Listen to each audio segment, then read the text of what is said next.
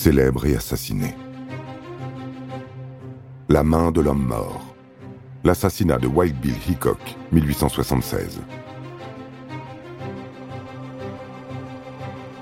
Wild Bill Hickok est considéré comme le premier représentant de l'ordre aux États-Unis. Il vécut à une période dangereuse, celle de la conquête de l'Ouest où bandits, voleurs et hommes sans foi ni loi pullulaient. Lui-même a un sens tout à fait personnel de la justice. Plus tueur professionnel que serviteur de la loi, il révèle très tôt une aptitude certaine à se débarrasser de ses adversaires. La légende dit que c'est contre un ours qu'il mène son premier combat. À main nue, armé seulement d'un couteau, celui qui s'appelle encore James Butler Hickok tue un grizzly qu'il envoie quand même à l'hôpital. Devenu adjoint du shérif de Monticello, il tue un fauteur de troubles dans des conditions mal élucidées. Jugé, il est acquitté mais doit quitter son poste. Le justicier sanglant entame sa légende. Il lui faut alors un nom. C'est au début de la guerre de sécession qu'il l'acquiert, en tuant à lui seul une bande entière qui lui cherchait querelle.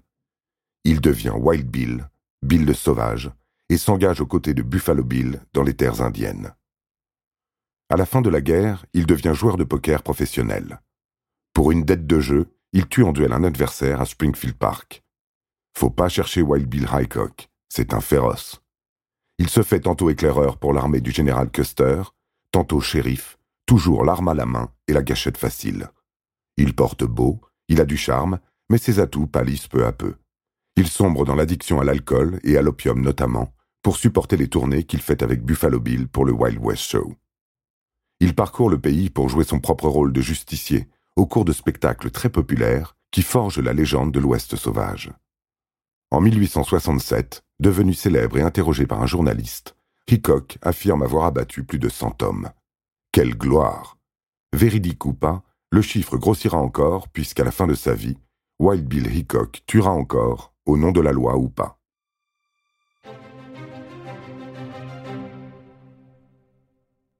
« 1876. Wild Bill n'a que 40 ans. Sa vue baisse, il est alcoolique et opiomane. Il a été arrêté plusieurs fois pour vagabondage.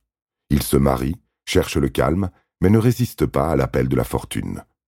On vient de trouver de l'or à Deadwood, ville minière du sud Dakota, en plein territoire indien des Black Hills. Il accourt. La ville est tout sauf un havre de paix. Aventuriers et chercheurs d'or sans scrupules affluent de partout. Wild Bill se persuade qu'il va vite faire fortune. À Deadwood, il côtoie Calamity Jane, alcoolique elle aussi, et joue plus que jamais. On le soupçonne de tricher, il se méfie.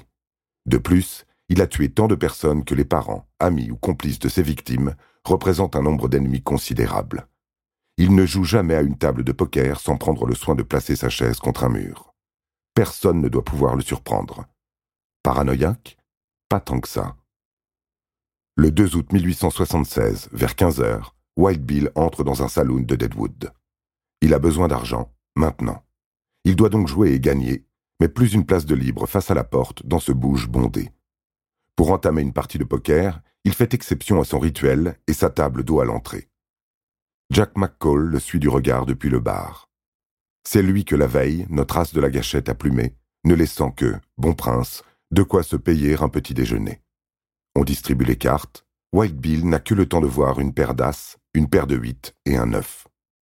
McCall l'abat à bout portant d'une balle de Colt de calibre 45. La balle traverse sa joue droite et frappe un autre joueur au poignet gauche. Highcock meurt sur le coup. McCall se vante d'avoir tué l'homme le plus rapide de l'Ouest, mais il est arrêté, jugé et pendu.